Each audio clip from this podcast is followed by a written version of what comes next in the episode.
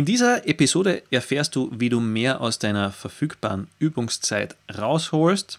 Und selbst wenn du berufstätig bist und dich um deine Familien kümmern musst, es gibt immer einen guten Weg. Und wir gehen jetzt mal auf sehr wichtige Punkte ein.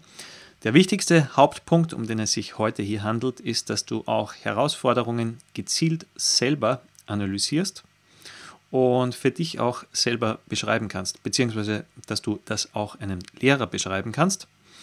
Ähm, wir merken öfter mal, wenn sich äh, zum Beispiel ein Schüler nicht so Gedanken gemacht hat, äh, so Fragestellungen wie, hm, was soll ich tun? Ich kann diesen Akkord nicht greifen. Äh, da jetzt eine Pauschalantwort zu geben, ohne mehr zu wissen, ist natürlich schwierig. Und du kannst auch selber auf diese Fehler draufkommen und du wirst herausfinden, wie du sie beheben kannst, wenn du einfach gezielt mal analysierst und da tiefer gehst. Also zum Beispiel, ich kann diesen Akkord nicht greifen. Erster Punkt ist, wo liegt der Fehler wirklich? Die Fehlerteufel solltest du selber feststellen und korrigieren können.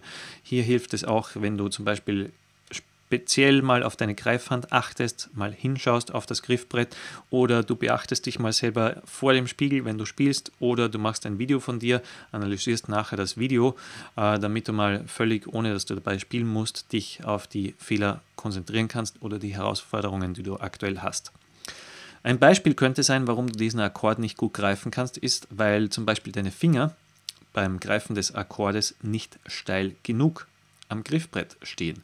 Dadurch kann es passieren, dass zum Beispiel ja, die Finger unabsichtlich eine weitere Seite oder mehrere Seiten abdämpfen und der ganze Akkord dann nicht gut klingt.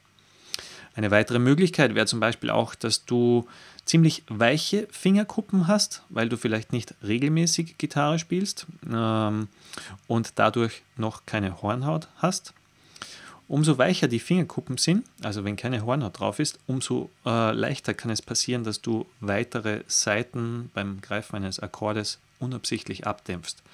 Weil es so, um, ähm, umso mehr Hornhaut du gebildet hast, umso präziser kannst du auch greifen, die Seiten drücken, ist wenig Kraftaufwand notwendig und du spielst eben viel präziser. Das wäre zum Beispiel auch äh, ein Grund, warum ein Akkord noch nicht sauber klingt.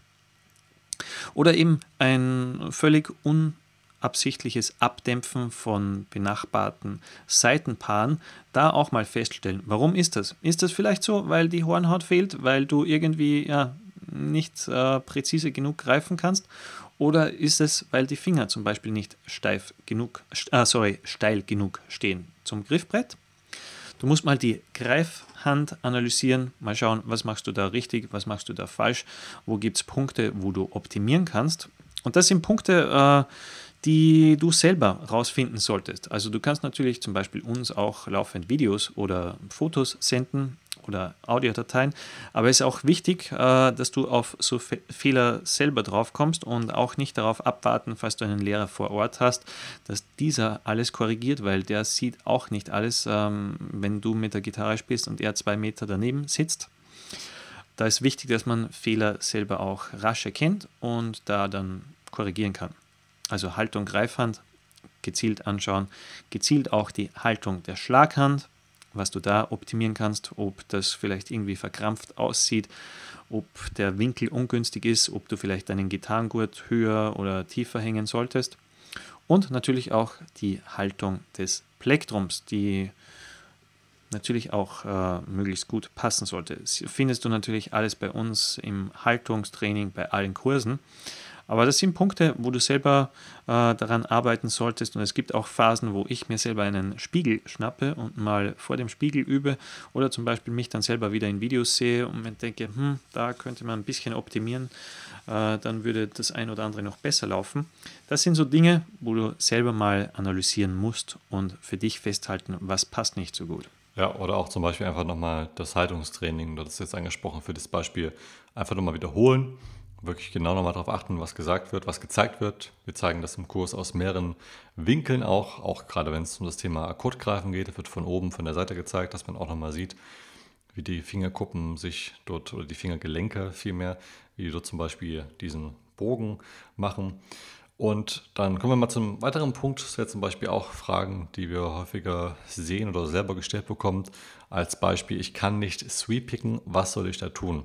Das ist zum Beispiel auch eine ja, sehr offen gehaltene Frage. Also es geht ja auch weniger jetzt um das Sweep-Picken, sondern für uns gilt es dann erstmal herauszustellen, naja, warum möchtest du denn überhaupt Sweep-Picken? Also was ist denn eigentlich das Ziel? Und da kommen ja oftmals dann auch so Sachen raus wie, okay, dann brauchst du gar nicht Sweep-Picken, sondern äh, du sollst vielleicht lieber erstmal zum Beispiel die Legato-Technik, also Hammer und Pull-Off, lernen. Ähm, und dann solltest du jetzt vielleicht erstmal mit der Sweep-Picking-Technik starten. Oder allgemein, was willst du denn überhaupt für einen Sound erreichen? Was möchtest du damit spielen können? Also auch hier die mhm. Fragen einfach ja. wie so eine Zwiebel weiter aufschälen, etwas mehr hinterfragen und nicht so dieses, ich stelle einfach mal eine Frage, ohne darüber nachzudenken, sondern wirklich erstmal ja, Kopf anschalten, drüber nachdenken, was möchte ich eigentlich erreichen. Und mach es auch immer deinen Lehrer oder deinen eben, oder uns, wen auch immer du eine Frage schreibst, mach es diesen Leuten so einfach wie möglich zu antworten, weil umso, umso komplizierter die Frage gestellt ist oder kompliziert auch im Sinne, umso offener, umso ungenauer die Frage gestellt ist, umso schwerer machst du es auch uns oder deinem Lehrer, diese zu beantworten. Äh, umso mehr Rückfragen wirst du bekommen. Und da brauchst du dann nicht mit einer glasklaren Antwort zu rechnen, wenn du eine sehr vage Frage stellst. Also auch das nochmal zu dem Thema, wenn du Fragen hast. Ja, und, und vor allem auch dieses Thema Fragen stellen, weil es sind ja auch äh, Fragen, die man sich selber stellt weil du wirst bemerken, okay, ich kann vielleicht diesen oder jenen Song noch nicht spielen oder habe da Probleme bei dem Ablauf. Und dann gibt es Leute, die hinterfragen das nicht weiter. Die nehmen zur Kenntnis, okay, der Song funktioniert noch nicht so gut. Das heißt, ich starte wieder von vorne und spiele den Song wieder komplett durch, äh, versuche, dass ich irgendwie durch die Problemstelle komme und äh, wenn das wieder nicht geklappt hat, fange ich wieder von vorne an und spiele wieder. Und im Podcast geht es ja, wie du das meiste aus deiner Verfügung verfügbaren Übungszeit rausholst. Und da ist ganz wichtig, dass du dich da selber analysierst, weil zum Beispiel dieses äh, beschriebene Beispiel, den Song immer wieder durchzuspielen, das führt zu nichts, weil da gibt es äh, Parts, die kannst du schon leicht spielen, die fallen dir leicht und dann gibt es diese, dieses schwierige Thema oder diesen Übergang, dass du nicht spielen kannst. Vielleicht ist es auch eine Skalensequenz, die vorkommt, äh, die mehr Geschwindigkeit erfordert oder genaueres Spiel oder vielleicht ist die Rhythmik schwieriger.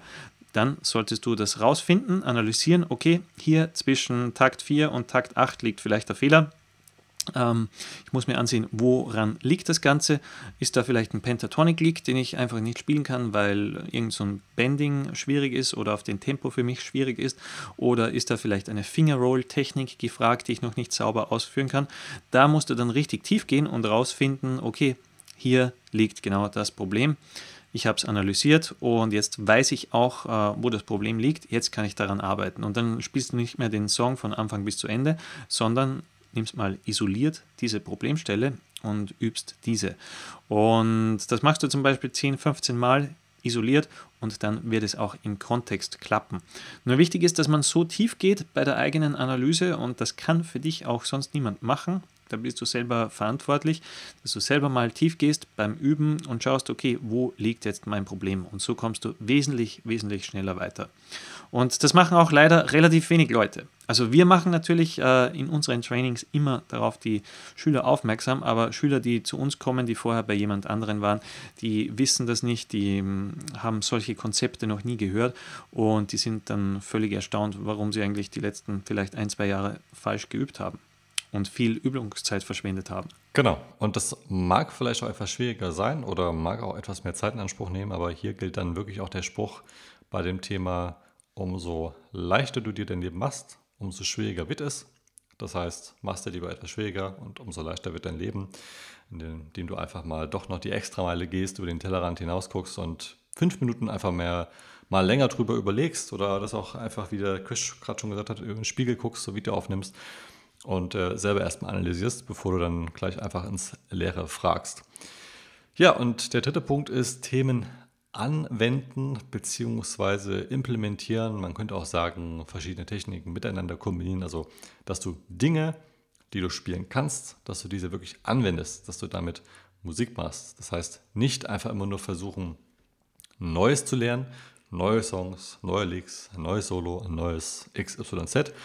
Ähm, wenn die Basics noch nicht mal implementiert wurden, wie zum Beispiel so Basics wie einfach abdämpfen oder Basics wie äh, Power Chords als ganz einfaches Basic oder ähm, eine Basic ähm, Armor-Pentatonik, erstes Pattern vielleicht oder verschiedene Pattern, dass man die mal miteinander anwenden kann, dass man wirklich damit improvisieren kann, dass man über Backing-Tracks dazu spielt oder dass man rhythmisch zu einem Schlagzeug oder zu einem Metronomklick spielt. Also gerade auch Rhythmik, das ist so eine Grundlage, die viele nicht meistern oder viele ja, sagen wir mal, vernachlässigen. Also wir hatten zum Beispiel auch in Berlin da ziemlich viele Aha-Momente, als wir dann mal das Thema Rhythmustraining dort unterrichtet haben, was auch sehr mhm. gut bei den Teilnehmern angekommen ist, wo es darum ging, wie du deinen Rhythmus wirklich richtig tight bekommst, ja, richtig, richtig tight wie ein, ja, keine Ahnung, wie ein, wie ein Uhrenwerk, was ganz, ganz genau tickt.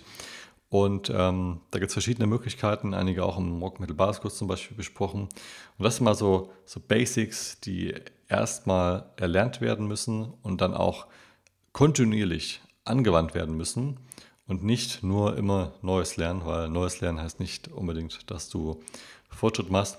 Wir haben übrigens auch dazu einen Podcast, äh, Episode 83 war das, glaube ich, genau, gemacht, also vor zwei, drei Wochen vor dieser Episode. Den gerne mal nochmal anhören. Da gehen wir näher auf das Thema neues Lernen ein.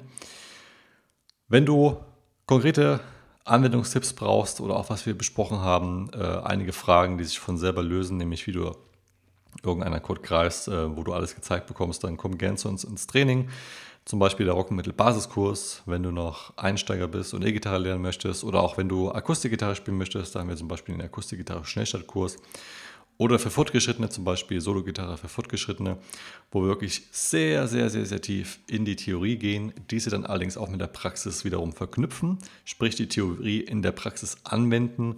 Also auch wir setzen das im Endeffekt so ein oder um, wie wir es hier auch im Podcast sagen. Und ähm, die ganzen Kurse und ähm, Kontaktdaten zu uns findest du auf gitarmasterplan.de. Gerne mal besuchen. Schön, dass du wieder dabei gewesen bist. Wir hören uns dann beim nächsten Podcast. Bis dahin. Genau, bis dahin. Rock on. Rock on.